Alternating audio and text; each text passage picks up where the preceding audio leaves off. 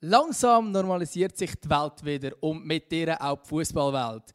Unsere Vorfreude und unsere Zuversicht, endlich wieder Fußball zu sehen, wird damit immer grösser. Darum herzlich willkommen in absolut bester Laune beim Zweikampf und Sali Dümmer im wunderschönen Aargau. Ja, hallo Gutzi nach Luzern. Hey Gutzi, ich muss dir im Fall zum Start von dem Podcast jemanden vorstellen. Ja, erzähl.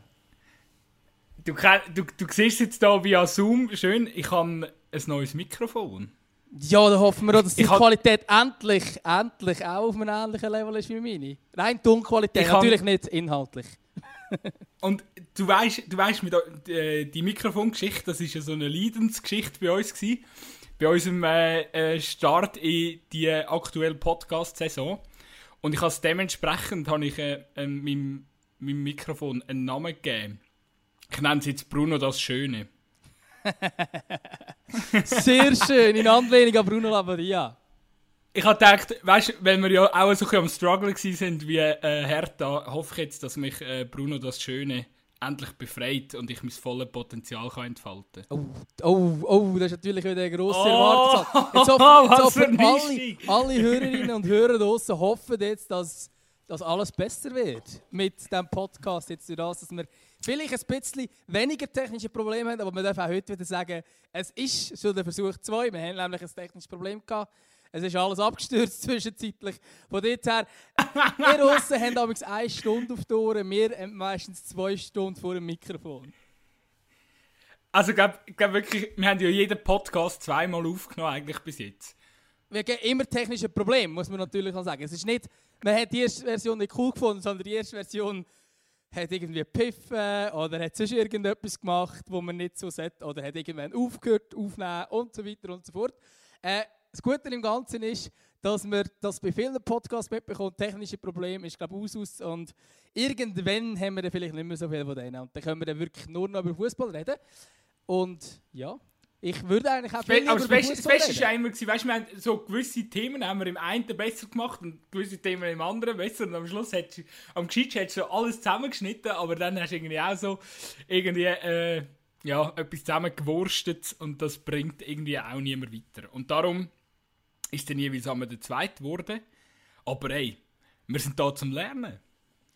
Genau, genau. Und eben, vor allem auch zum Fußball reden, oder? Ich denke, unsere Hörerinnen und Hörer draussen, die wollen jetzt vor allem mal wissen, warum ich so super optimistisch den ganzen Podcast gestartet habe ja, gut, aber wer, gut, wer dich kennt, der weiß, dass du ein Sonnenschein bist, oder? Und dass du, äh, dass du stets äh, das Glas halb, halb voll siehst und nicht halb leer. Ja, aber ich stelle jetzt die Frage, ich stelle jetzt die Frage so als Zuschauer, als Zuhörer, äh, als Zuhörersicht so, gut sein, wieso bist denn du so optimistisch? Ja, weil, weil ich eben einfach grundsätzlich ein Optimist bin. Und weil es langsam ja in allen Bereichen wieder ein bisschen aufgeht. Und meine Hoffnung ist auch, dass irgendwann, vielleicht nicht so schnell wie in anderen Bereichen, aber irgendwann auch der Fußball davon profitiert. Und ich momentan den Fußball schon sehr, sehr fest vermisse. Und langsam hoffe, dass wir dann irgendwann wieder können, Samstagnachmittag um halb, äh, halb vier ähm, Wieso komme ich jetzt mit halb vier? Ist ja gleich. Eigentlich am Samstagnachmittag wieder, können, ähm, wieder können Fußball schauen. Ja, nein, aber halb vier war ja grundsätzlich nicht falsch. Gewesen. Bundesliga-Konferenz. Ja, das stimmt, das stimmt, das stimmt. Das ist wahrscheinlich meine Überlegung. Oh, ist, aber ich aber irgendwie gerade irgendwie drei ja Gedanken gleichzeitig gehabt, weil ich dann plötzlich beim Sonntagnachmittag am 4 von der Super League war und ich weiß auch nicht, plötzlich bisschen verwirrt Zeiten, aber ja. Gut, das sind verrückte Zeiten und sie, sie, sie, sie, sie machen uns völlig wuschig und darum, ich, ich verstehe dich, ich bin dir. Jeder, der wo, wo, es genauso vermisst wie mir, glaube ich, der wird uns die, die, die, die Moderationsfehler auch verzeihen, auf jeden Fall. Aber es ist ja, es ist ja nicht nur nicht nur so, dass wir, sage jetzt einfach, weil wir den, den Sport so krass vermissen und, und, und dass wir durch das halt auch einfach völlig äh, ja, äh, irritiert sind, sondern es ist halt auch wirklich momentan, wenn du die ganze Berichterstattung anschaust, mit, äh, ja, fängt jetzt die Bundesliga am 9. Mai an, fängt sie nicht an, äh, wie sieht es mit der Super League aus, wie sieht es mit den anderen europäischen Ligen aus? Und es ist einfach ja, auch, ist alles auch wahnsinnig... Spannend also ja, absolut. Und es ist einfach alles wahnsinnig irreführend. Und man darf einfach nicht vergessen, wer am Schluss das Machtwort hat. Und das ist einfach Politik und nicht der Fußball. Genau, dort muss sich natürlich der Fußball auch immer noch finden, weil der Fußball sich am liebsten über alles stellt und das Gefühl hat, es gibt nichts Wichtigeres, aber im Endeffekt ist es natürlich so, dass es erstens wichtiger ist und zweitens der Fußball selber sehr, sehr wenig kann entscheiden kann. Genau, und ein gutes Beispiel, das wir jetzt hier dazu haben, wenn wir über schauen zu unseren Nachbarn, eben die, äh, natürlich die Liga die Vereine hoffen, der 9. Mai äh, kann es weitergehen mit dem Geisterspielkonzept. Jetzt haben zwei Ministerpräsidenten haben ja inzwischen auch gesagt, dass sie sich vorstellen mit dem Konzept irgendwie weiterzufahren. Was aber in dem Fall einfach mega wichtig ist, dass das sie haben gesagt, man muss das alles halt einen Absprache mit dem Robert Koch Institut äh, machen. Und das Robert Koch Institut hat dann darauf gefunden, ja, nein, so rosig sieht es nicht aus mit euren Plänen. Und das wird halt alles einfach auch unterschiedlich gewichtet, oder? Ist natürlich ganz klar, wenn etwas irgendwie pro Fußball, pro Fortsetzung Fußball ist, dass es natürlich ganz stark gewichtet wird. Und das ist halt momentan, sage ich jetzt einfach aus der Fanperspektive, ist es enorm enorm irreführend und äh, auch für mich wahnsinnig frustrierend, muss ich ehrlich sagen, weil ich bin ja schon emotional, äh, hat lang irgendwie so ein bisschen, ja, das schlägt natürlich Herzen höher, wenn man weiss, so, ey, Anfangs Mai, es könnte wieder weitergehen, endlich wieder mal in die Bundesliga konsumieren, es würde einem ja so viel geben, auch wenn die, die, die Ränge leer sind, aber einfach so die Heim wieder mal live Fußball zu schauen, es würde, würde, würde äh, ja, es, da würden ganz viele so kleine Gutzis entstehen, wo alle ganz super immer äh, happy und glücklich sind. Nein, aber. Nein, aber auf jeden Fall. Ähm, ja, und dann wiederum lese ich dann wieder äh, von Seiten Politik oder eben von Seiten Gesundheitsinstitut, äh, dass es dann einfach nicht so rosig aussieht und man einfach so in die Erwartungshaltung zurück, zurückschrauben und darum ist tatsächlich, wenn man einfach, wenn man es ein nüchtern anschaut, ist eigentlich die einzige Haltung, die man momentan als Fan muss haben, ist Zurückhaltung. Wow. wow, das ist dann mal ein super Wortspiel, grossartig. Ähm, ich denke auch, da muss man sicher ein bisschen zurückhaltend bleiben und äh, sich jetzt hier voll auf den 9. Mai einstellen und da schon ähm, eine Zoom-Veranstaltung mit anderen Kollegen planen, dass man gemeinsam irgendwie kann Bundesliga schauen kann. Ich glaube, das ist ähm, schon nicht unbedingt abgebracht. Im Moment muss man noch vorsichtig sein, wie sich entwickelt. Spannend finde ich auch, dass selbst Fanorganisationen gegen die Pläne sind und finden, der Fußball kann sich nicht losgelöst als, Teil, äh, als von der Gesellschaft handeln, sondern einfach muss sich als Teil der Gesellschaft handeln. Und wenn solange Bars, Restaurants, all das Zeug zu hat, muss der Fußball nicht einfach das Gefühl haben, ja gut, wir müssen jetzt alle Tests bei uns einsetzen und dann können wir shooten. Ähm, ich denke, das ist natürlich sicher eine Rolle, die der Fußball da irgendwie auch sich noch ein bisschen finden muss, weil auf der anderen Seite ist es ja total verständlich, dass der Fußball dafür kämpft, dass er weiterführen Das machen ja alle anderen Branchen auch. Es, ist auch einfach, es sind Unternehmen und die kämpfen darum, dass sie finanziell können überleben können. Und darum ist es für sie notwendig, dass sie dürfen spielen Ja, und eben, also wir reden hier, glaube ich, von 25'000 Tests allein in der Bundesliga. Genau. Wo, wo man müsste parat haben, um, um die Spieler zu testen. Und dort stellt sich jetzt auch die ganz große Frage, hey, braucht man die Tests nicht einfach irgendwie neu mit anders? Oder ist jetzt wirklich schon die Zeit, wo man sagen ja gut, die haben wir eh Führung, die können wir jetzt quasi so, so freigeben? Weil schlussendlich dienen sie ja quasi nur den, also klar am Überleben der Vereine primär, aber ja, auch der Unterhaltung, quasi zur Unterhaltung von der Bevölkerung oder von den Sportfans. Und äh, ich glaube einfach, da muss man, muss man auch sicher sein, dass es... Äh, dass sie nicht, sage jetzt mal, an einem wichtigeren Ort gebraucht werden. Und ich glaube, das ist momentan noch die ganz große Debatte. Und ich glaube, wenn, wenn ich richtig informiert bin, jetzt zum Beispiel in Deutschland, ist glaube nächsten Donnerstag äh, tut sich da Merkel mit den äh, Bundesminister... Genau, mit den 16 Ministerpräsidenten.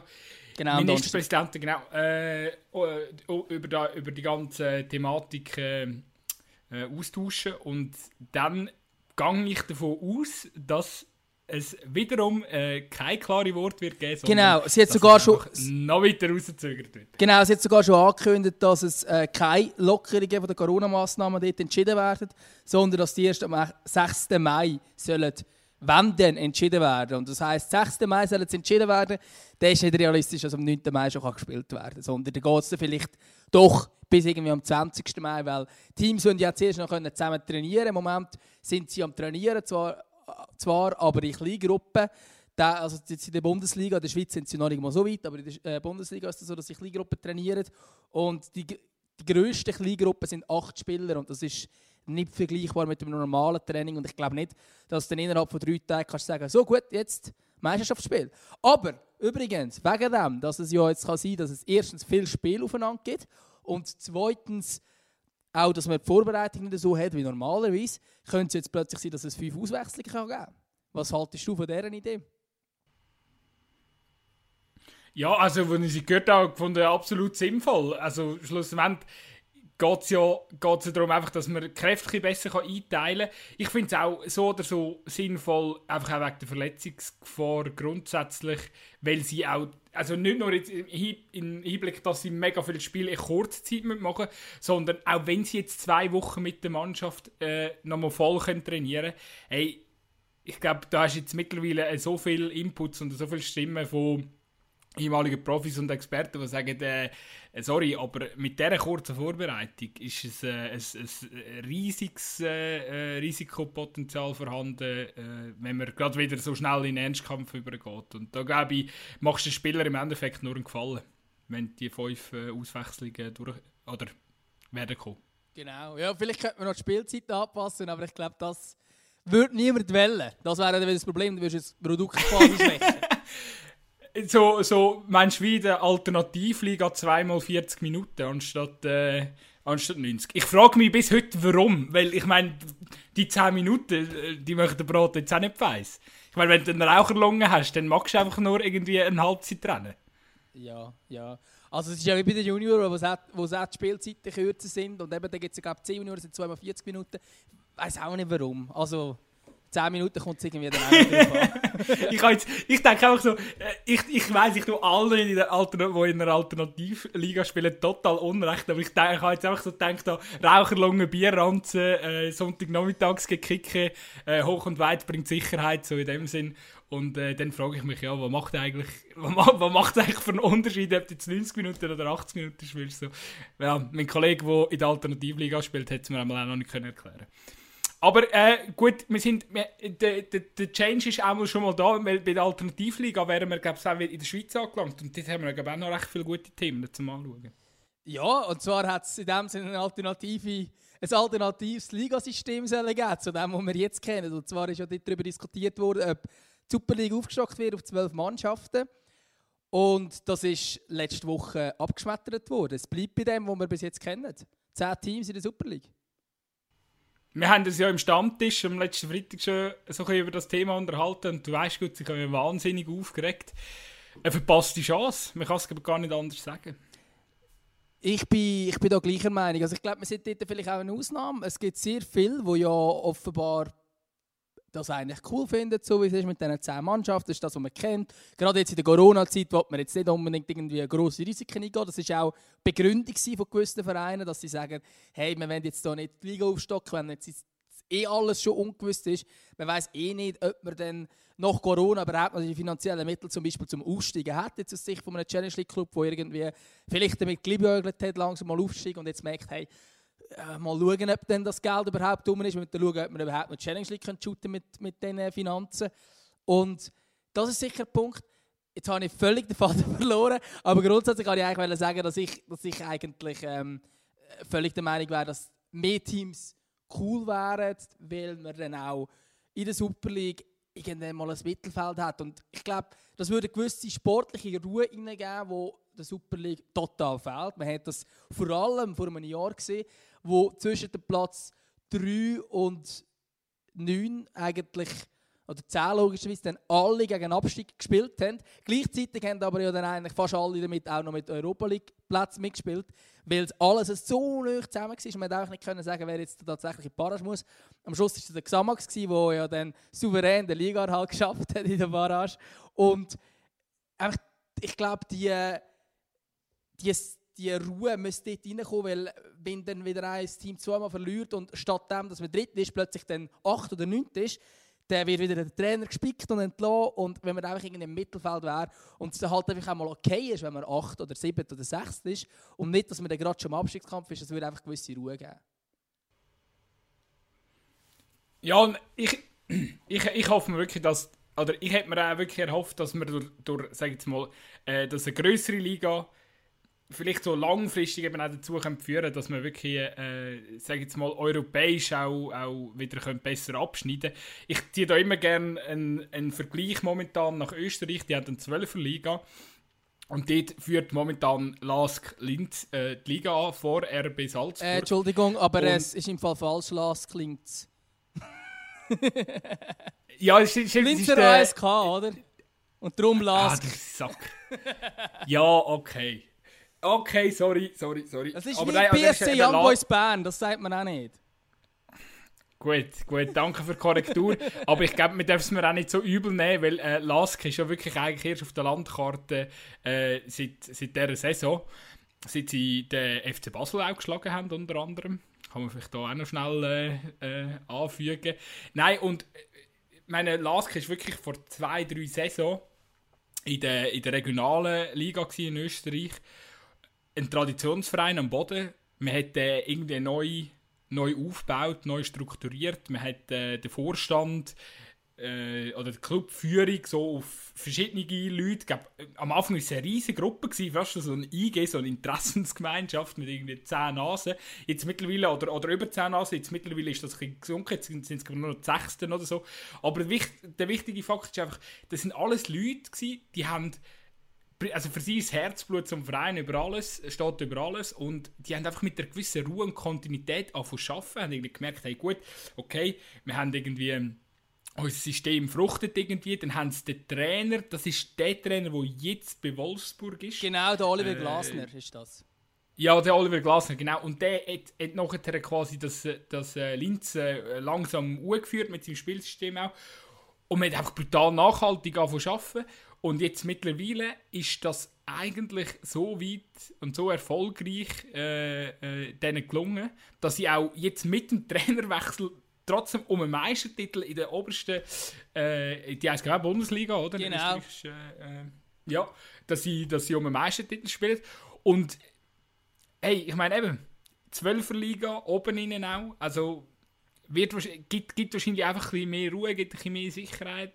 Wer weiß. Und, und äh, klar, ich meine, das ist jetzt ein traumhaftes Beispiel, aber momentan muss ich einfach sagen, äh, keine Ahnung, aber so als, als Super League-Fan würde ich, würde ich momentan jede Veränderung als ein äh, positives Signal sehen.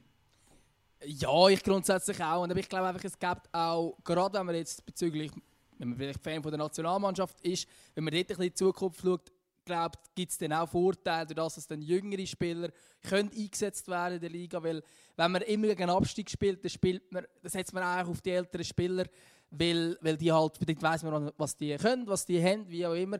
Wenn man aber sechst ist und gesichert ist und gleichzeitig, oder siebert ist und gesichert ist oder so in dem Stil und dann irgendwie gar nicht grosse Ambitionen hat jetzt um die europäischen Plätze spielen, oder jetzt gerade die letzten fünf Spiele, auch wenn du dort erst bist quasi von den letzten sechs, dann bist du eigentlich eh praktisch safe in diesem schottischen, ähm, dem schottischen Modell, das angedenkt war, dann hättest du dann mal ein Junge reinberühren und ich glaube, das ist dann auch nicht so schlecht, wenn du mehr auf Junge kannst setzen kannst, oder? Und wenn es auch zwölf Teams wären, wären es auch mehr, oder? Ich, ich gehe dort eigentlich noch einen Schritt weiter, oder? Warum setzt man immer so viel auf die äh, Alteingesessenen, oder? Es geht ja auch um Schuldzuweisung, oder? Wenn es nicht klappt, dass man kann sagen, ja, wir haben kein Risiko überhaupt. Ich meine, da, da, da weiss jeder, der kann ja eigentlich shooten und der hat einfach nicht abgeliefert. Und dann einfach möglichst wenig Risiko, damit schön alle können sagen, ja, nein, nein, ich bin es nicht gewesen, tüdelüdelü. Ähm, aber ja, wahrscheinlich einfach, einfach auch, aber das hat auch wieder mit der Nervosität zu tun, oder? Und genau, ich genau. muss ganz ehrlich sagen, wir haben im, im Schweizer Fußball über lange Zeit, jetzt mittlerweile gibt es so der eine oder andere, aber so, so die cool Face, so die einfach mal ein bisschen riskiert haben, äh, die habe ich im Fall oft einfach ein vermisst. Also gerade äh, in Führungspositionen. Eindeutig. Also für mich jetzt, wenn wir jetzt äh, das Beispiel mit Linz hören, am ehesten vergleichbar ist jetzt zumindest, was diese Saison angeht, der FC St. Gallen. Die haben auch einen Trainer, der es voll auf ihn setzt, der auch die Spieler dazu holen, der zu ihm System passt. Ein Präsident, der es äh, sehr gut macht, ein Sportchef, der funktioniert, der es gut macht. Und dort ist jetzt das ein drin. Die Frage ist, ob das über längere Zeit funktioniert. Aber es wäre für mich eigentlich ein Modell, wie es gehen sollte. Und halt nicht so, dass man alle Saison drei verschiedene Trainer hat, weil so kann man einfach nichts aufbauen. Oder? Das, ist, das ist einfach nicht möglich. Wir haben heute jetzt den schönen Bruno schon gehört, oder? bei, bei Hertha BSC, der vier Trainer in der Saison hat. In der Schweiz sind es bei mehreren Vereinen teilweise drei, drei Trainer in der Saison. Das ist einfach viel zu viel. Schon zwei sind zu viel. Du kannst nicht wirklich etwas aufbauen, wenn die ganze Zeit den Trainer auslässt vor allem mit in der Saison nicht. Ich glaube, bei St. Gallen kommt ja wirklich auch noch der Fakt dazu, dass äh, der, der Hüppi gekommen ist und einfach auch mit einem riesen Selbstvertrauen hat gesagt hat, Jungs, ich reiss jetzt das, oder? Und, ähm, auch unpopuläre Entscheidungen getroffen am Anfang, sehr. Abs absolut. Und, und eben, dass du, dass du zu einem, ich glaube, dass du zu einem Mittelfeldclub so gut. Also da, dass einfach mal ein, so eine Selbstsicherheit kommt. Äh, du weißt, ich habe aus äh, Vergangenheitsgründen leichte Sympathie mit dem, mit dem FC Aarau. Und äh, dort ist das auch ein Problem. Da ist selten wirklich einer in, angestanden und gesagt, ja, Jungs, ruhig Blut, ähm, ich bin jetzt da und, und, und, und ich führe euch dort wieder her, wo ihr eigentlich hergehört. Und ich glaube, das, äh, ja, eben, das hängt alles irgendwie so ein bisschen zusammen. 100%. Genau, also eben ich, äh, dort aus der Vergangenheit kenne ich die FC Luzern sehr, sehr gut. Und dort ist das natürlich auch das Problem, wenn du dort einfach immer irgendwie die Sicherheit fehlt, die Zuversicht oder auch einfach Leute, die sagen, ich komme raus und ich reiße jetzt das, sondern es Tächchen, es Tächchen oder irgendwie, ja, ich weiß es nicht. Also es fehlt so die Kontinuität und was eben auch häufig fehlt, welche Art Fußball will man überhaupt spielen. Das ist auch das, was mich bei den Schweizer Clubs teilweise richtig nervt. St. Gallen hat jetzt ein System, wirklich auch ein taktisches System. Man weiß, der FC St. Gallen will so spielen. Das ist Zeidler Fußball, der funktioniert so und so und so. Und ich hoffe schwer, dass der FC St. Gallen schafft, das System beizubehalten, auch wenn plötzlich der Zeidler irgendwie abgeworfen werden sondern man spielt immer noch das System. Das ist das Erfolgsrezept von, von Red Bull, von dem Red Bull von diesen Red Bull-Teams, also Salzburg und Leipzig, wo einfach das ist der RB-Fußball und der funktioniert so. Und wenn der Trainer wechselt, dann bleibt grundsätzlich das System. Die Spieler werden für das System ausgebildet, die wissen, wie es funktioniert. Und klar, eben der Nagelsmann hat es jetzt in Leipzig erweitert, hat zu dem ähm, starken Umschaltspiel auch noch eine Ballbesitzphase können reinbringen, also das System können weiterentwickeln, ist aber obwohl er bei Hoffenheim ganz anders gespielt hat, am Anfang ausgegangen vom RB-System. Und ich glaube, es ist so etwas, müssen sich eigentlich Teams überlegen, weil ich weiß einfach, Fußballer ist nicht, nicht, für was sollte Luzern, für was sollte Zürich, für was sollte Sion, für was sollte Lugano, für was sollte Xamax, für was wendest du Keine Ahnung. Also wirklich einfach rein taktisch, Spielausrichtung, wenn sie schönes Umschaltspiel äh, spielen, wenn sie ein Ballbesitzteam sind, wenn sie sehr defensiv agieren, wie zum Beispiel auch der Glasner bei, bei Linz war und jetzt auch bei Wolfsburg. Er, ihm, seine, ihm sein Hauptmerkmal ist eigentlich defensiv. Er ist auch bei Wolfsburg da, also Wolfsburg war das Team von allen europäischen Top-Ligen, das am längsten ohne Gegengol geblieben ist in dieser Saison. Also es ist wirklich defensive First. Aber es ist ein System und es ist eine Idee dahinter. Und ich weiß nicht, wieso man da immer jeder Trainer kommt mit einer Idee und dann wieder wieder entlassen und dann kommt der nächste und dann wieder völlig eine andere Idee und dann spielt der Kick and Rush, hält den Ball einfach für. Ich weiß eigentlich nicht so, was man genau will das liegt, es liegt ja auch oft wirklich daran, dass, dass die Mannschaften zum Teil ohne Konzept aufgebaut werden. Weil eben, ich meine, je nach Budget, meine, äh, bist einfach froh, wenn du dann jetzt eben aus Sicht von Xamax, du bist einfach froh, wenn du äh, Nutzelo überkommst. Oder, also, darum, das sind einfach so... Äh, Gut, Xamax ist vielleicht nicht mal so ein schlechtes Beispiel. Die sind am ehesten, haben am ehesten das Konzept, weil das ist einfach der Nutzelo. Offensiv. Wobei, eben, jetzt kommen wir da wieder auf äh, äh, die Verbundenheit bei mir zum FC Aarau. Also die haben auch wunderbar ohne Nutzen gekickt, kann ich, kann ich dir sagen. Weil sonst hätten sie das 4-0 nicht mehr aufgehalten im Rückspiel vom Barrage. Ähm, das, das stimmt, das stimmt. Aber, aber, das, ist, das, ist alter, das ist alter Tobak, das lassen wir jetzt an der aber Stelle. Ich, aber was ich eigentlich habe... Ich würde jetzt so ganz kurz, wenn wir es jetzt schon da mit den Vereinen haben, wo wir uns mehr befassen. Ich meine, der FC Luzern hat seine erfolgreichste Saison seit den letzten 30 Jahren gehabt, wo der Murat Yakin Trainer war. Das war 2012, glaube ich, ist man im Göppfinal im Penaltyschießen. Im Penaltyschießen verloren und man ist äh, Vizemeister geworden. Natürlich mit etwa 20 Punkten Rückstand, aber man war zweit das zweitbeste Team der Schweiz. Und geschafft hat er das nicht, weil er schönen Fußball gespielt hat, sondern weil er einfach ein taktisches System hatte. Er hat etwa gefühlt 10 defensive Mittelfeldspieler aufgestellt pro Match Also wirklich unglaublich. Er hat auch wirklich gefühlt nur defensive Mittelfeldspieler verpflichtet und auf alle Positionen aufgestellt. Ähm, kein Stürmer aufgestellt meistens. Also sie, sie äh, ja, also so teilweise wirklich irgendwie ein Adi Winter als Mittelstürmer fungiert und solche komische Aktionen. Aber die Idee davon war halt einfach gewesen, defensiv first und man, und man hat man es defensiv im Griff gehabt und hat offensiv ab und zu den Nadelstich gesetzt und hat total unspektakulär unspektakulär. Was für ein schwieriges, schwieriges Wort. Wort. Ähm, Nein, ähm, unspektakulär hat man dann, hat man in die Match können für sich entscheiden. Und das kann ja auch eine Taktik sein. Ich sage nicht mal, dass alle müssen sagen, hey, ich will den Ball und ich will geilen Fußball spielen. Aber immerhin etwas überlegen. Und das Team hat den Jakin damals auch so können zusammenstellen dass es ihm entsprochen hat. Er hat dann halt Spieler gehabt, die in das System reinpasst Und ich finde, das müsste es eigentlich sein, dass man, als, dass man weiß, was man will und auf das System gehen. Wo er gegangen ist, hat man ein ganz anderes System wieder spielen und beim nächsten Trainer wieder ein ganz anderes. Und das funktioniert nicht. Die Identität sollte nicht der Trainer vorgeben, sondern der Verein. Und das fehlt vielleicht ein bisschen. Und das, ja, jetzt sind wir eigentlich völlig einem anderen Thema, als wir am Anfang waren, aber ist auch aber ich muss, einfach, ich muss so sagen, das ist etwas, was mir so auf dem Herzen liegt. Ich finde, du, du hast wirklich du hast Grundproblematik von unserem Fußball in der Schweiz wirklich eigentlich perfekt erklärt. Und das betrifft wirklich nicht nur den FC Luzern, sondern ganz, ganz viele Vereine. Äh, glaube, die, bei den wenigen, wo man jetzt da nicht viel kann, kann dazu sagen ist, wie wir schon betont haben, äh, St. Gallen, wo, wo auf einem guten Weg ist, IB, wo, wo man glaube auch nicht viel muss dazu erklären Und äh, ja, ich nehme jetzt Basel trotzdem auch mal noch dazu, weil ich meine, sorry, solange du einfach vorher mitspielst, kannst du jetzt nicht groß kritisieren, aber äh, bei Basel habe ich noch im das Gefühl, so, die können es auch mal noch kippen, dass es irgendwie äh, auch, aber eben, ich meine, dort ist grundsätzlich das Geld ist noch vorhanden und äh, darum glaube ich, dort wird man sicher auch in Zukunft einen Weg finden, erfolgreich zu spielen. Aber alle anderen, bei den anderen Clubs habe ich wirklich das Gefühl, ähm, die, die sind einfach froh, wenn sie mit wenig Budget ein bisschen Namen bekommen, irgendwie ein paar, ein, äh, oder, oder ein, paar, ein paar gute Spieler.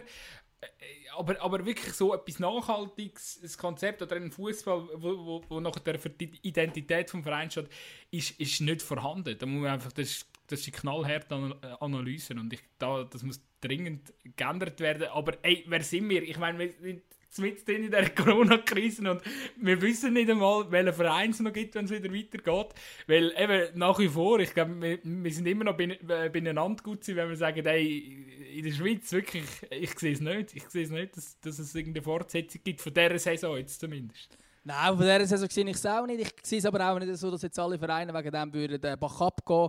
Der Bund hat ja schon Geld zugesichert, um die Vereine zu retten, die wirklich ein grosses, grosses Problem haben.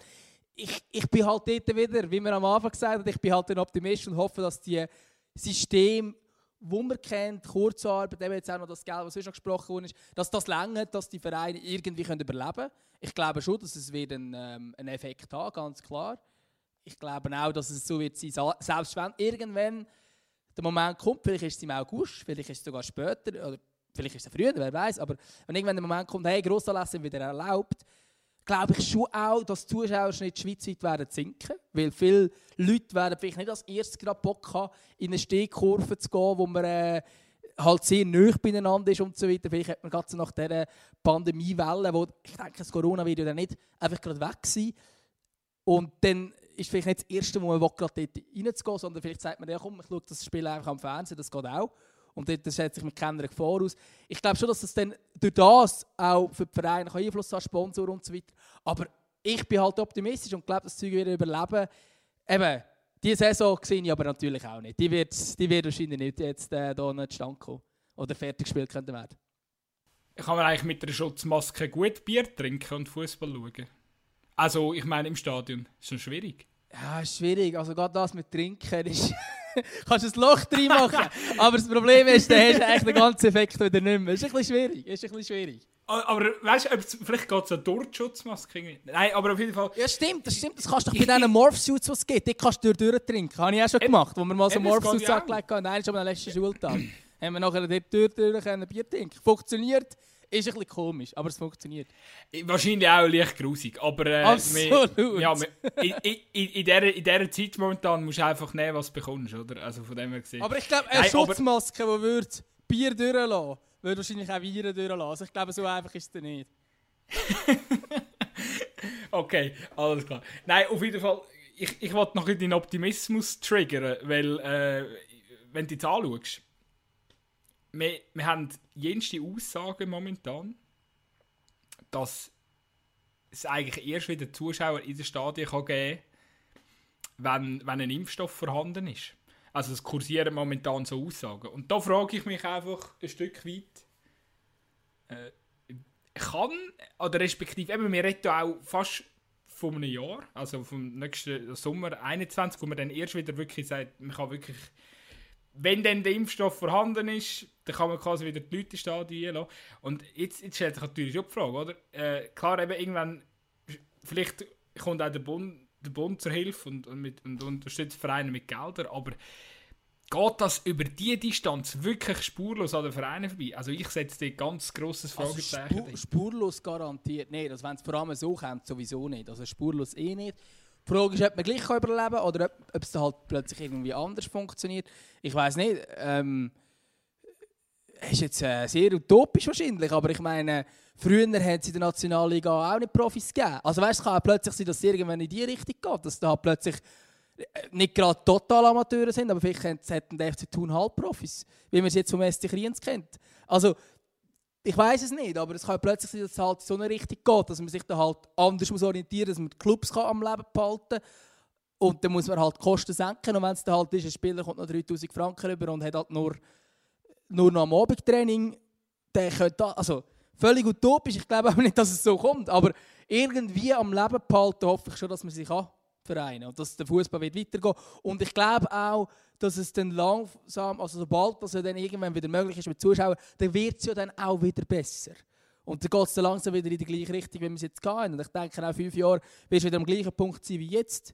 Aber ich glaube schwer, dass es für, die, für ein, zwei, drei Saisons lang äh, ein Problem wird sein für den Fußball. Jetzt hoffen wir einfach, dass gerade in der Schweiz nicht noch mehr Nervosität vorhanden ist und es dann das Ganze noch schlimmer wird und wir irgendwie pro, pro, pro Club im Schnitt irgendwie acht Trainerentlassungen pro Jahr haben. Genau, genau. Jetzt vielleicht noch ein anderes Thema, wo jetzt auch Schlagzeilen gemacht hat, wo, wo es um Fußball geht, und zwar um Sommermärli 2006 in Deutschland. Und zwar ist ja der große Skandal. Der große Skandal und ähm, ja, und da hat sich jetzt die Schweizer Staatsanwaltschaft auch die Bundesanwaltschaft hat sich da jetzt sehr, sehr, sehr von einer schlechten Seite präsentiert in diesem ganzen Fall. Weil, das ist, seit am Montag von dieser Woche ist jetzt das Ganze verjährt. Und es wird einfach keiner schuldig gesprochen, es wird auch keiner freigesprochen. Es ist einfach verwehrt. Und es geht ja um die 10,3 Millionen Franken, die geflossen sind für ja, dass eigentlich die WM 2006 in Deutschland stattfindet. Also, für, für, für ist nicht ganz so klar. Ich meine, äh, die 10 Millionen sind ja vom Adidas, vom damaligen Adidas-Präsidenten, äh, Dreifuß hat er geheißen, äh, ist das nach Katar gegangen und so was ganz genau passiert ist, weiß man natürlich nicht, oder? Nein, aber ja, genau. Also man weiß einfach relativ wenig. Und interessant am Ganzen ist ja eigentlich, dass der, der Lauber, das ist der, der Bundesanwalt, der Oberste, der Michael Lauber, hat es zur Chefsache erklärt, den ganzen Fall. Und er hat sich mit dem Infantino, mit dem FIFA-Präsidenten, mehrmals Geheimtreffen gemacht, ohne irgendwelche Protokoll, ohne dass irgendjemandem klar ist, was in diesen Gesprächen genau geredet worden ist. Und jetzt gibt es natürlich auch riesige Kritik an ihm, auch so wie man es kann beurteilen kann, einigermaßen verständlicherweise. Und ähm, es kann ja eben jetzt auch sein, dass die Bundesanwaltschaft tatsächlich will, dass es verjährt, weil wenn sich das Verfahren verjährt, dann scheitert, kein, scheitert die Verhandlung immerhin nicht an einem Keimtreffen mit dem Infantino, sondern einfach sonst. Und es ist nicht die ganz so grosse Schlappe für die Bundesanwaltschaft. Also es ist eine sehr spezielle Geschichte, die wir jetzt hier ganz erleben. Vor allem das Grossartige ist ja, jetzt einfach als Schweizer, als, als Schweizer kannst du den ganzen Fall jetzt so nochmal anschauen, also kannst du noch mal lesen, um was es geht, eben die, die 10 Millionen, die da irgendwo geflossen sind, hm, vielleicht für die WM-Vergabe, wer weiß. Und äh, dann plötzlich hat sich noch der DFB involviert und hat die 10 Millionen also irgendwann hat der Adidas-Besitzer, wo, wo, wo die 10 Millionen nach Katar geschäftelt hat, hat die zurückgewählt, dann hat der DFB noch angefangen zu zahlen. Und irgendwie äh, ist alles wirklich so, wenn du das anschaust, ist einfach wirklich also eigentlich Hollywood-reif, die ganze Geschichte. Die könntest du wirklich verfilmen. Wird ganz sicher. Wird ganz sicher. Gibt es jetzt sogar ja, schon einen Film? Also ho Irgend, irgendetwas gibt es ja, ja, irgendwelche Doku gibt es schon. Ja, ja. Aber ich wollte sie so richtig, ich wollte sie so Hollywood-mäßig äh, verfilmt haben. Und ich meine, wir können jetzt, wir können jetzt schon lachen und sagen, ja gut, äh, ja, irgendwie jetzt, am Schluss haben irgendwie alle verloren. Der, der, der, der Lauber hat sicher äh, einen, einen riesigen, einen riesigen Image-Schaden. Er hat, hat inzwischen schon von der Aufsichtsratkammer einen Lohneinbuß verordnet bekommen oder so, weil äh, ja, aus Gründen.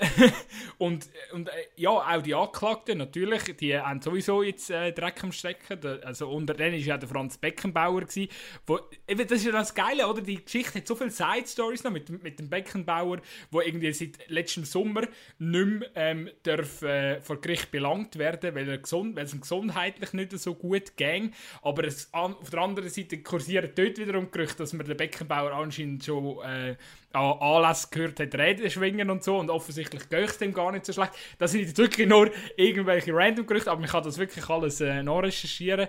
Äh, aber eben, dort ist auch hinter dem Gesundheitszustand vom Beckenbauer wird natürlich auch so ein, grosses, grosses Fragezeichen gestellt.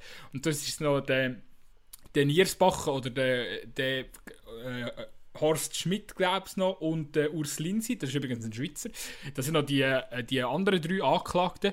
Und eben, die haben, am Schluss gibt es eigentlich nur Verlierer. Und man kann natürlich lachen und auch ein Stück weit äh, ja, sagen, ja, klassisch wieder mit, mit FIFA und weiß nicht was. Aber auf der anderen Seite äh, muss man sich einfach auch bewusst sein, dass wir, äh, wir als, als Bevölkerung mit unseren Steuern jetzt äh, tun, äh, die Anwaltskosten von diesen Anklagten begleichen. Und das sind etwa geschätzt 3-4 Millionen. Ja, und ich meine, jetzt Haben wir bestimmt schon sinnvoller ausgegeben. haben, haben wir garantiert schon sinnvoller ausgegeben. Ich meine, gib doch die 3-4 Millionen den Fußballclubs, dann können sie können sie ein bisschen etwas Anständiges damit machen. Vielleicht. Nein, also ich meine, es ist ja völlig ähm, fragwürdig, was man äh, die, ganze, die ganze Sache. Eben, ich meine, der Urs Linsi, der ehemalige FIFA-Generalsekretär, hat jetzt in einem Interview gesagt, dass er es katastrophal findet, dass das jetzt verjährt worden ist, weil er sich davon überzeugt, dass er freigesprochen worden wäre. Und das sage jetzt nicht der Fall. Wenn es so ist, dass er tatsächlich unschuldig ist, dann wird er eben mit dem beschuldigt sein. Und andersrum weiß sie irgendwie auch nicht, ob er jetzt schuldig ist. Es ist einfach so, äh, die Ungewissheit, die ich jetzt da in so einem Fall auch schwierig finde, eben mit all den Leuten, die da involviert sind, die werden eigentlich das Leben lang mit diesem Fall in Verbindung gebracht werden und eigentlich weiß irgendwie niemand, wie es wirklich ist. Noch kurz zum Lauber. Dort hat ähm, schon geheißen, dass in der Bundesversammlung äh, Antrag auf Amtsenthebung von ihm äh, wird geben. Also dort ist dann tatsächlich eine Bundesversammlung der Meinung, oder das wird dann eben zur Abstimmung kommen, ob er noch tragbar ist und es ist natürlich gut möglich, dass er seinen Job jetzt durch das auch verliert. Ganz ehrlich, in, de, in dem Fall gibt es nur Verlierer. Und ich muss sagen, ich habe auch wirklich nur bedingt Mitleid.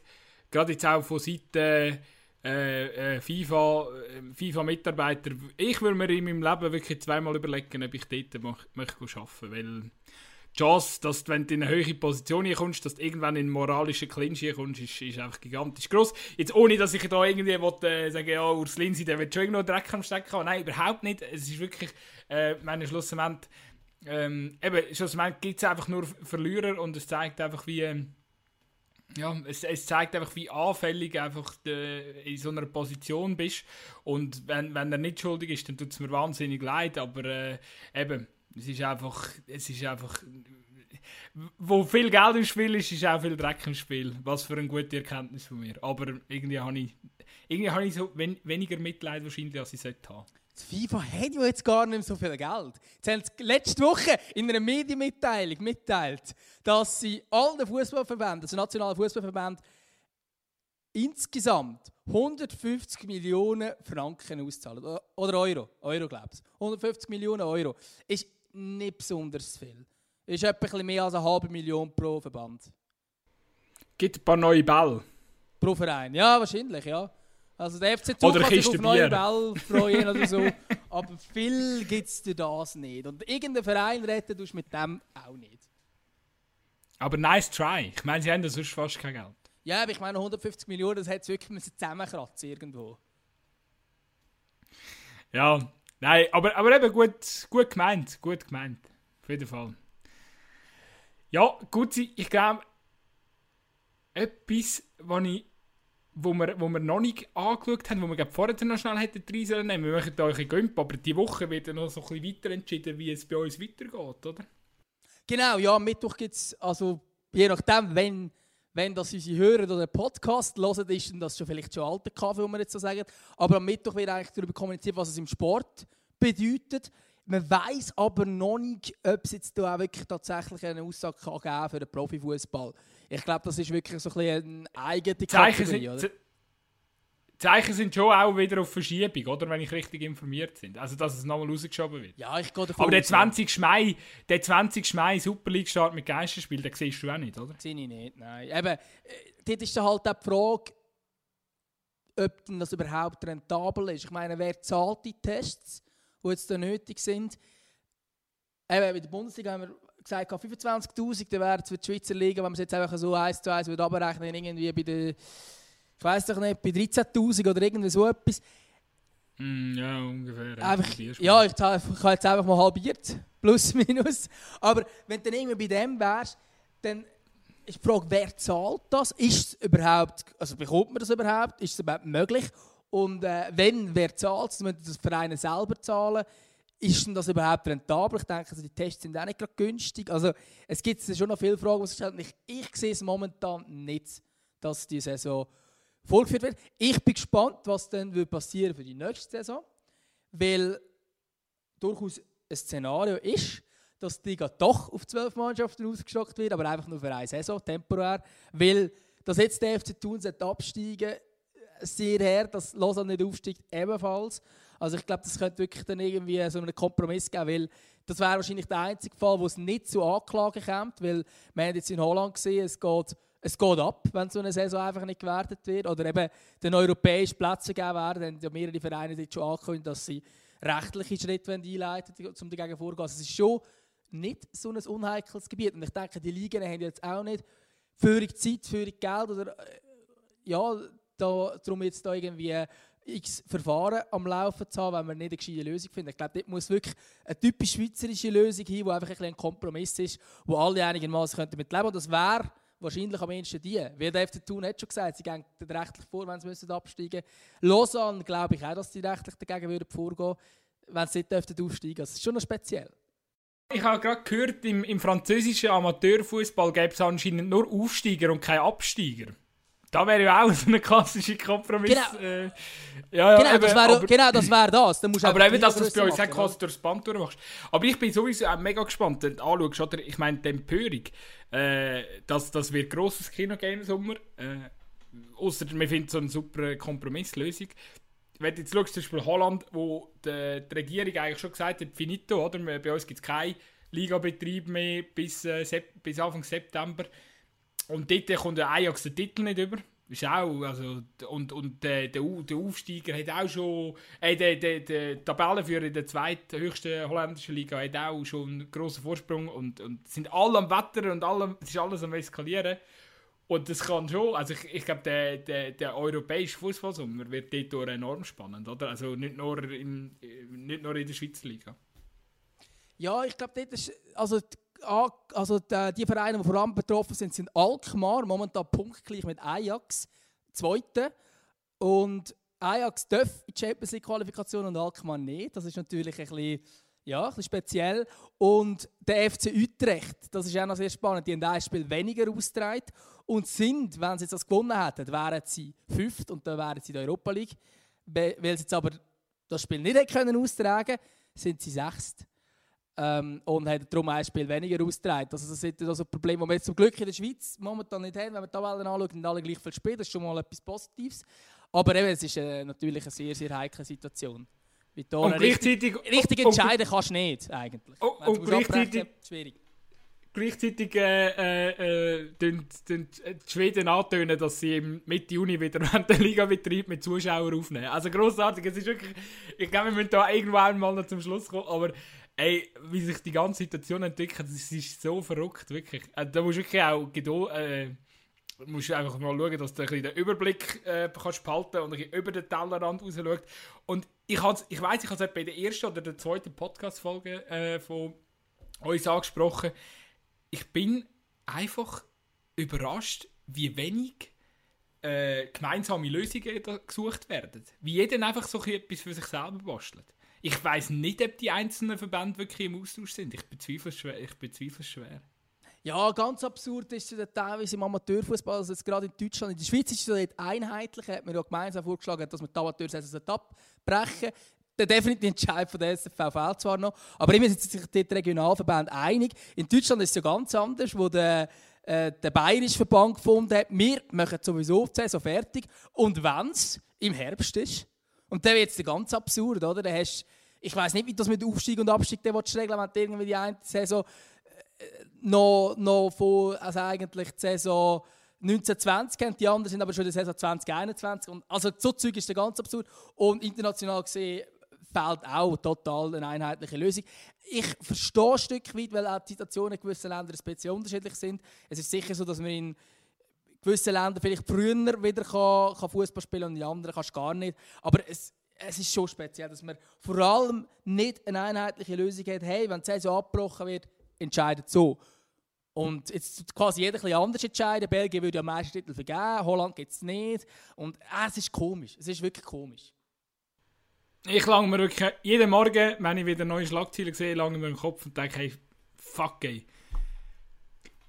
Er hätte wirklich am gescheitsten einen grossen Tisch gemacht, einheitliche Lösung für alle und das wird einfach durchgeführt. Und wie schon gesagt, einfach verpasst und jetzt haben wir den Salat und ja, Immerhin haben wir, haben wir einen guten Sommer, weil wir alles das im Podcast können, auf, ähm, können auftischen Aber was wir jetzt vor allem noch auftischen können, ist ein Menü aus der Gerüchteküche. Gerüchteküche, jawohl! Das ist eine gute Idee, gut sein. Wie sieht dein Gerücht von der Woche aus? Bin jetzt ganz gespannt. Ich, ich muss wirklich, der, mir, mir fehlt an dieser Stelle noch so ein Einspieler. So ein, das ist Gerücht von der Woche und dann so eine epische Musik. Ja, das, eben, wie gesagt, wie gesagt wir, müssen, wir müssen eh mit diesen Einspielern machen, vorwärts machen. Fände ich eh ein cool, würde unser Podcast ein bisschen aufwerten wahrscheinlich. Ich, ich Jetzt, wo wir den Bruno, der Schöne, dabei haben, müssen wir dann schon langsam auch äh, so besser werden, ja. Ich bin dran, ich bin dran gut. Aber äh, ich bin optimistisch, wir kommen gut vorwärts. Also mein Gerücht von der Woche habe ich genau gelesen. Ist sicher nicht Boulevardesk. Nein, auf keinen Fall. Anscheinend sagt GC den Stefan Lichtsteiner zurückwählen. Schön, back, schöne Idee. Back to the schöne roots. Idee. Der Lichtsteiner lässt seine glorreiche, internationale, bewundernswerte Karriere beim Grasshoppers Club Zürich ausklingen. Wie tönt das für dich? Unrealistisch, ehrlich gesagt. Weil. Ja, aber die haben ja jetzt Geld. Ja, die haben jetzt Geld. Aber der Stefan Lichtsteiner hat doch keinen Bock auf die Challenge League. Und seine Verbundenheit zu GC ist jetzt auch nicht so, dass er irgendwie, äh, dass das der Verein ist, wo er in der äh, Bettwäsche geschlafen hat als Bub. Also er war ja ursprünglich zuerst beim FC Luzern gewesen. Und GC hat dann einfach die bessere Ausbildung zum damaligen Zeitpunkt gehabt. Also da sieht man ja auch schon, dass äh, das schon ein Moment her ist, und er in der Jugend war. Und darum ist er zu GC gegangen, wo einfach der absolut Krösus war zu der damaligen Zeit. Und ist dann mit GC auch Schweizer Meister geworden 2003. Aber ich, ja, ich sehe ihn momentan nicht in der Challenge spielen. Egal, ob jetzt so Investor rum ist, egal, wenn vielleicht sogar der Lohn besser ist als der, den er bei, keine Ahnung, bei IBE bekommt oder so, glaube ich, wenn er ein Angebot von beiden auf dem Tisch hat, geht zum ambitionierteren Club. Ich frage, weißt, jetzt mal ganz unabhängig, und ich weiß, das ist einfach ein Gerücht, das irgendjemand in die Welt gesetzt hat, wahrscheinlich fehlt da momentan noch irgendein äh, Zusammenhang. Aber ich finde es schon noch lustig, wenn wir jetzt einfach, wenn wir, wenn wir jetzt mal davon angehen, das, Gerücht ist auf transfermarkt.ch und es hat jetzt irgendwie so 80%, oder? Das heisst, es ist irgendetwas dahinter. Dann ist das schon für mich enorm fragwürdig, oder? Weil, weil, weil quasi, ich meine, GC soll jetzt etwas aufbauen. Wir haben es jetzt in dieser Podcast-Folge haben wir es wirklich eigentlich besprochen, wie wir es machen GC sollte überlegen, was wollen wir für einen Fußball spielen und dann mit jungen Klar, du brauchst die Routinierten dazwischen, aber der Lichtscheiner ist jetzt inzwischen auch schon 58 und darum ist halt so ein die Frage... ist es mir ein bisschen übertrieben? ist es mir ein bisschen übertrieben? Ja, aber du weißt, was ich meine. Und dann ist das wirklich so, braucht man ein, wie alt ist er, 36, 36-jähriger äh, Routine wirklich noch zum so etwas aufzubauen, tue ich jetzt, also Lichtscheiner äh, würde vom Niveau her sicher locker noch lange, da muss man, muss man wahrscheinlich äh, überhaupt nicht um den heißen Brei reden, aber gleich ist das der richtige Weg jetzt, gerade auch so als erster Spieler so einen Spieler zu verpflichten. Sollte man jetzt nicht einfach mal äh, überlegen, hey, was wollen wir für einen Fußball spielen, mal irgendwie so ein bisschen, ähm, und dann vielleicht auch mit so ein, zwei so ein bisschen, weißt, überraschenden Transfer auch, also, äh, vielleicht mal einen Namen auftischen, wo noch niemand davon gehört hat und ich finde, das wäre jetzt so die richtige Signal aus, aus Zürich Sicht und jetzt nicht mit, mit einem Routinier, äh, der zuletzt jetzt bei Augsburg gespielt hat. Aber äh, no, no hate gegen den Lichtsteiner. Ich habe ihn als, als Spieler auf dem Platz immer für, äh, sehr gern gesehen. Ja, also ich gebe zu einem gewissen Grad recht. Ich glaube aber tatsächlich auch, dass es nicht nur blöd ist, wenn man jetzt etwas Neues aufbauen holt man also ich glaube, das Wichtigste ist, dass man eine Strategie hat, dass man auch talentierte Spieler kann holen kann, dass man dort etwas aufbaut. Gleichzeitig ist es nicht ein Zufall, dass zum Beispiel der FC Basel seine erfolgreichsten Zeiten mit Benny Huckel, Alex Frey, Marco Streller in älteren Jahren hatte und nebendran viel Talent um Shakiri, Chaka, Salah und so weiter und so fort. Äh, ich glaube schon, dass das ein Weg kann sein dass man, äh, dass man das muss mischen muss. Und ich glaube auch, dass es für GC wichtig ist, eine Identität zu haben, die, ich sage jetzt, Rekordmeister würdig ist also Richie Gavana als bitte oh, weg ins Feld. Und das ist eine Institution, Mann. Rekordmeister sind wir. Eben genau. Und ich glaube, dort wäre es schon so, dass, dass, dass, dass irgendwelche Führungsspieler wichtig wären. Ich glaube auch tatsächlich, dass dort äh, GC momentan etwas fehlt. Ich weiß aber nicht, ob jetzt der Lichtschein jetzt hier die Lösung wäre. Es kann aber natürlich sein, wenn man ihn jetzt zurückholt zu GC und also ich glaube eben nicht, dass es mitmachen wird. Aber ich könnte mir vorstellen, wenn man jetzt ihn zurückhalten zu GC, er vielleicht noch ein oder zwei Saison könnte spielen könnte, er erstens zu den Jungen schauen, könnte ein bisschen auch mit anpacken, könnte vielleicht dann auch eine Rolle im Verein innen übernehmen. Und dann könnte ich mir schon vorstellen, dass er nicht der unfähigste wäre in so einer Position. Aber ich, ich wüsste jetzt nicht. Also ich glaube einfach nicht, dass sich der Stefan Lichtstein eine Challenge League antut, ehrlich gesagt. Ich glaube eher... Schöne, aber äh, schöne Ansatz, gut sein. Finde ich gut, finde ich sehr gut, ja. Aber eben, ich, ich glaube eben nicht, dass er sich das antun wird, weil er hat, äh, immer, also es so immer so grosse grosse Ziele und grosse Ambitionen, dass es irgendwie halt einfach schwierig ist, dann irgendwie sich jetzt tatsächlich zu motivieren, an einem regnerischen Dienstagabend bei Stade Sanussi. auf der China-Wiese. ja, oder auf der China-Wiese müssen wir shooten. Äh, ja, aber es ist eh, momentan auch all die Gerüchte sind ja eigentlich hypothetisch. Vielleicht noch kurz zu meinem Gerücht. Und zwar geht es um den besten Spieler von Werder Bremen. Wer ist das momentan? Wer findest du? Äh, ganz klar, Claudio Pizarro. Da musst du nicht zweimal fragen. Ja, gut. gut, dann bin ich anderer Meinung. Der Milo Rashica natürlich. Ähm, SL werden Bremen im Sommer verloren. Da gibt es schon viele Gerüchte. Und eigentlich will man 38 Millionen Euro für ihn. Eine grosse Zahl. Ähm, ich wollte auch schnell. Sorry, nein, ja, erzähl Nein, kannst du gerade einhaken. Mach. Go for it. Nein, nein. ich kann nur sagen, du betreibst Blasphemie für mich gerade. Aber alles gut. Ja. Du, fahr fort. Also, ich fahre fort. Eben, genau, und jetzt auch wegen Corona-Krise und so weiter und so fort, sollte das natürlich jetzt weniger werden. Und es gibt jetzt einfach x Gerüchte rundherum. Und Werder ist ja noch abstiegsgefördert und ähm, wäre auch dringend auf das Geld angewiesen, was wir jetzt von ihm aus haben. Und es gibt auch x Interessenten. Unter anderem, ich lese kurz vor, Borussia Dortmund, SSC Neapel, FC Southampton, FC Liverpool und RB Leipzig, genau. Sorry, ich habe aufgrund von, von, unserem, äh, von unserem Malheur vorher nicht ganz verstanden. Was, äh, äh, wie viel, äh, wie hoch wird er eingeschätzt vom ja, Transferwert? 38 Millionen Euro, wenn es eigentlich, aber es sieht dann aus, dass es nur 15 Millionen gibt am Ende vom Tag. Sie können das Tauschgeschäft machen mit Liverpool. Shaker-Tag geht zu Werder und der Rashica auf äh, zu Liverpool. Ja. Ja, wäre es. Ich sehe ihn aber nicht bei Liverpool, ehrlich gesagt. Also ich sehe ihn am ehesten bei RB Leipzig. Ich glaube, dort würde gut reinpassen. Von diesen Mannschaften. Nein! Moll, Moll, der würde jetzt... Nein! Hör, hör auf! Nein, ich glaube, wenn, der, wenn, der Werner, wenn der Werner geht, was nicht unwahrscheinlich ist, glaube ich schon, dass der Rashica ein guter Ersatz wäre. Ah, der, du meinst der, der Rashica jetzt? Okay, Von ja. wem- von wem redest du? Sorry, jetzt, jetzt habe ich Brain Freeze gehabt. Ja, ich habe gedacht, der Shakiri. Weil ich gesagt habe, das Tauschgeschäft Ah, mit nein, Liverpool. nein, nein, nein, nein, nein, ich kann nicht von reden. habe Ich bin, sorry, jetzt, ich bin jetzt voll bei meinem Gerücht und zwar beim Rashica. Und ich finde eigentlich, Okay. habe ich den Rashica auch ausgesucht, weil ich gerne mal ein bisschen über Werder Bremen reden Die haben ja eine ganz jämmerliche Saison und ich finde das einfach eine sehr spannende Situation. Ja, aber eben, auch dort, äh, meine Rashica jetzt auch noch gehen zu lassen, boah, das, äh, ja, ich glaube, da, das tut dem Kohfeldt im Herzen weh, weil ich habe das Gefühl, er, er, er hat seine, seine Mannschaft eigentlich über die ganze Saison gut, eigentlich immer erreicht. Die Mannschaft hat immer für ihn gespielt und so, sorry, aber ich weiß, wenn man die Tabellen anschaut, es sieht alles mega schitter aus.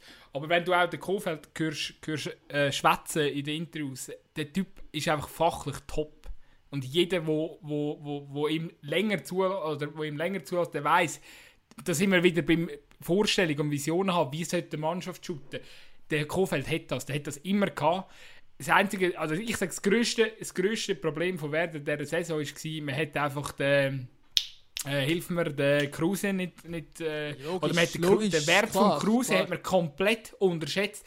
Ich sage jetzt nicht einmal zwingend nur seine Skills auf dem Platz, oder, oder das, was er auf dem Platz mitgebracht hat, sondern einfach auch, ähm, was er äh, im Dienst für Mannschaft, oder, was er für Auswirkungen auch auf den, auf den Zusammenhalt von dieser Mannschaft gehabt hat.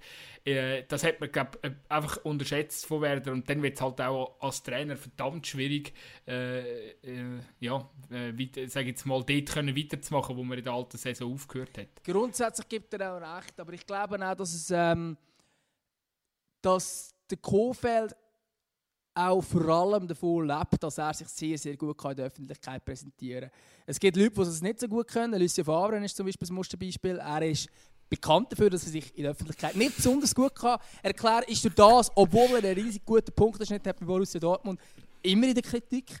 Und ich weiß nicht, ob das wirklich der entscheidende Skill ist für einen guten Trainer zu sein. Logisch, es hilft. Logisch musst du vor allem auch deine Spieler erreichen und so weiter und so fort. Aber also das ist einer der Hauptpunkte. Aber beim Kofeld, dort gibt man ihm sehr viel Vorschusslorbeeren, weil er einfach ein sympathischer Typ ist. Aber für mich hat er jetzt den Beweis, dass er so, so super ist, ein bisschen noch nicht gebracht. Aber eben, ich sehe ja auch nicht dahinter, ich sehe es auch zu wenig. Also ich weiß natürlich, also neben Kruse, der fehlt, hat es ja auch am Anfang eine unglaubliche Verletzungs Verletzungspech gegeben. Und ich denke auch, dass das ähm, sicher ein Problem war. Am Anfang hat man teilweise nicht mehr die Ersatzbank richtig füllen Und das, das ist natürlich auch etwas, das dann reinspielt. Und man hat am Anfang noch mit äh, offiziell rausgegeben, man wollte die Europa League als Saisonziel. Und hat dann auch sehr, sehr lang verschlafen, dass er überhaupt im Abstiegskampf steckt. Oder? Und eben, lang ist der Rashid so der Einzige, der gut gespielt hat. Und inzwischen, oder jetzt, gut, jetzt spielt gar niemand mehr, aber auch vor der Corona-Krise hat selbst er plötzlich irgendwann gar nicht mehr gut gespielt. Ja, aber in dieser Saison haben ja noch viele Bundesligisten gesagt, dass sie äh, hoch raus wollen und sind am Schluss nicht dort gelandet. Oder? Also, Genau, aber Werder, Werder hat wirklich aktiv das so kommuniziert und Werder hat das in den letzten Jahren nie gemacht. Gross gesagt, hey, wir wollen hier und hier. Und das hat sie jetzt in diesem Jahr gemacht. Aber Werder kann, aber gut, sorry, Werder kann unter dem Kofeld guten Fußball spielen. Das haben sie mehrfach im DFB-Pokal auch gezeigt, auch in dieser Saison. Und äh, in der letzten Saison ist es ja wirklich auch nicht so schlecht gelaufen. Und äh, darum, ich glaube an Kofeld, finde einen riesen Trainer. Äh, kann sich sicher gut in der, in der Öffentlichkeit auch präsentieren, zweifellos. Aber ich finde, er ist trotzdem auch einer, der so die Ruhe hat. Auch wenn er, wenn er am Mikrofon beim, bei Sportschau oder bei Sky ist oder so, dunkt er, ist, ist er für mich nicht der klassische Trainer, der die grossen Töne spuckt, wo, sondern eigentlich wirklich auch sich emotional, sich auch sich emotional Also er ist zeigt. sehr, sehr emotional, Ich, ich glaube einfach, ja, aber da, da, das so zu unterstellen an einem Trainer, dass er da irgendwie so ein bisschen Emotionen vortäuscht, finde ich irgendwie auch schwierig. Das, das, ist, das, das kann irgendwie, das, das, ja, das kann man immer so und so sehen, aber ich glaube, also ich würde ihm da nie etwas unterstellen.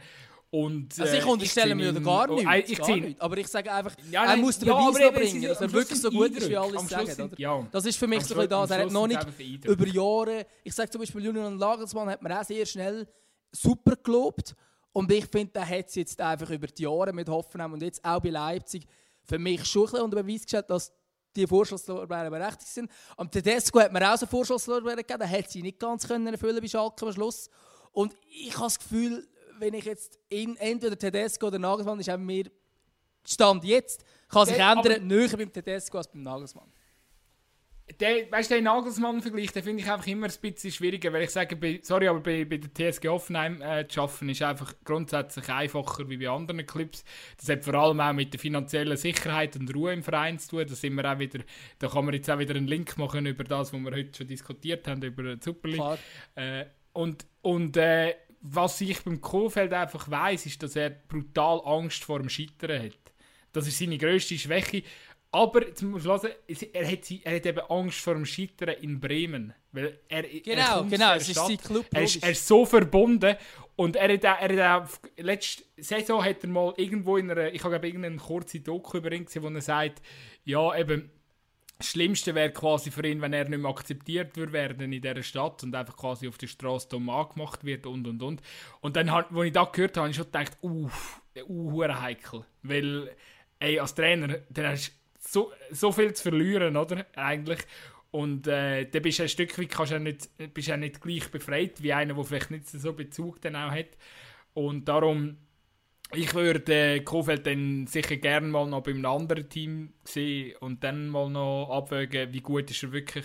Aber ich bin nach wie vor ein, ein Fan von ihm, muss ich ehrlich sagen. Ja, eben, also ich wollte jetzt zwar nicht als absoluter Hater dargestellt werden, er ist mir auch super sympathisch. Es ist einfach mehr, dir fehlt momentan für mich einfach noch ein bisschen der Beweis und ich bin da nicht gerade der, der irgendjemand raufhält. Ich glaube aber im Fall jetzt, ah, bevor wir jetzt zu einem absoluten Nerd-Talk in Sachen Bundesliga werden, wo wir ab und zu so ein Tendenzen dazu haben, dass wir in die Richtung driftet, würde ich glaube Sorry langsam... für all die, die die Bundesliga nicht interessiert an dieser Stelle. Wir werden auch äh, uns anderen Liga annehmen. Wir, nehmen, wir, wir schreiben uns das ganz gross auf die Stirn. Genau. Also ich glaube, ich könnte... Gut, gut, ganz schnell noch. Ganz schnell noch. Ich habe jetzt gerade einen Push bekommen. Ich finde, ich muss den noch schnell vorlesen. Der gehört fast in die Sendung rein. Äh, UEFA setzt Deadline für Neustartplan von der Fußballligen. Bis am 25. Mai muss Klarheit herrschen. Ja, Die UEFA gibt wieder mal den Takt vor. Als, Sensationell. ja, gut, eben, dann wird es einfach aus das herauslaufen, dass bis am 25. Mai alle, die von der Politik kein klares Signal bekommen, müssen abbrechen. Das wird die Tendenz 25. sein. Mai, ist, 25. Mai ist mein Geburtstag. Oh, schön, oh, schön. Jetzt sind auch noch gerade Das alle ist- das- Hörer informiert. Tun doch ein kleines Geschenk schicken. Nein, ich sage, das ist, doch, das ist doch ein Zeichen. Das ist ein Zeichen. Am 25. Mai kommt alles gut. Also, sehr schön, sehr schön. Das ist doch ein absolut schönes Ende von dieser fünften Folge, glaube ich schon, von unserem Podcast. Wir haben also eigentlich ein kleines Ja. Jubiläum. Ein ganz kleines. Ja, gut. gut, wenn wir, wenn, wir, wenn, wir, wenn, wir, wenn wir unsere Ansprüche ein bisschen abschrauben, warum nicht? Aber nein, auf jeden Fall sehr, sehr schön, dass ihr auch wieder dabei sind bei der fünften Ausgabe. Wir haben immer noch den Stammtisch. Den haben wir jetzt letzten Freitag haben wir die zweite Folge rausgebracht. Äh, wir, wir probieren wirklich immer am halb sieben am Freitag live zu gehen bei Instagram auf äh, Zweikampf Underline, Underline Magazin. Folgt uns dort. Und äh, ja, kommen wir auch am nächsten Freitag wieder vorbei, wenn ihr äh, mir und dem Gutzi beim äh, Fußball äh, bei einem gemütlichen Feierabendbier zulassen. Also schreibt es euch in, in den Kalender. Ihr habt ja momentan wahrscheinlich aufgrund von der Corona-Krise eh nicht so viel gross andere Termine. Also warum nicht uns mal eine Chance geben? Äh, schaut mal vorbei. Ja, und der grosse Vorteil äh, beim Insta Live ist natürlich, dass ihr gerade Inputs geben könnt. Wir können natürlich auch über die Themen diskutieren, wo, wo ihr uns inputet, die Fragen beantworten aus unserer Sicht, wo, wo ihr stellt. Also das ist ein bisschen interaktiver. Podcast ist ja sehr, sage jetzt einmal, einseitig. Ähm, es ist ein Monolog von unserer Seite und nicht wirklich ein Gespräch mit euch draussen. Und das ist der Vorteil, darum haben wir gesagt, hey, machen wir doch noch über Insta ein anderes Format, das wirklich auch auf das ausgerichtet ist, dass man zusammen diskutieren kann, dass man dort vielleicht auch Fragen beantwortet und vielleicht auch, wenn, wenn ihr zum Beispiel mal mehr wollt von uns erfahren zum Beispiel, wieso maßen sich jetzt der Dömer und der Gutzi an, da über das Fußballgeschehen können einen Podcast machen, dann kann man vielleicht das auch sehr gut dort mal fragen oder dort mal beantworten. Ich denke, das ist sicher auch ein Gefäß, das ein bisschen lockerer sein sollte und vielleicht auch noch ein Stückchen persönlicher. Und da geht es dann wahrscheinlich weniger um Sommermärchen, um die Bundesanwaltschaft, sondern ein bisschen mehr um die Liebe zum Fußball und die Liebe zum Bier. ich glaube, da kannst du jetzt gar nichts mehr anhängen. Sensationell gut, gut, gut Schlusswort. Also, dann bleibt mir nur zu sagen. Tschüss.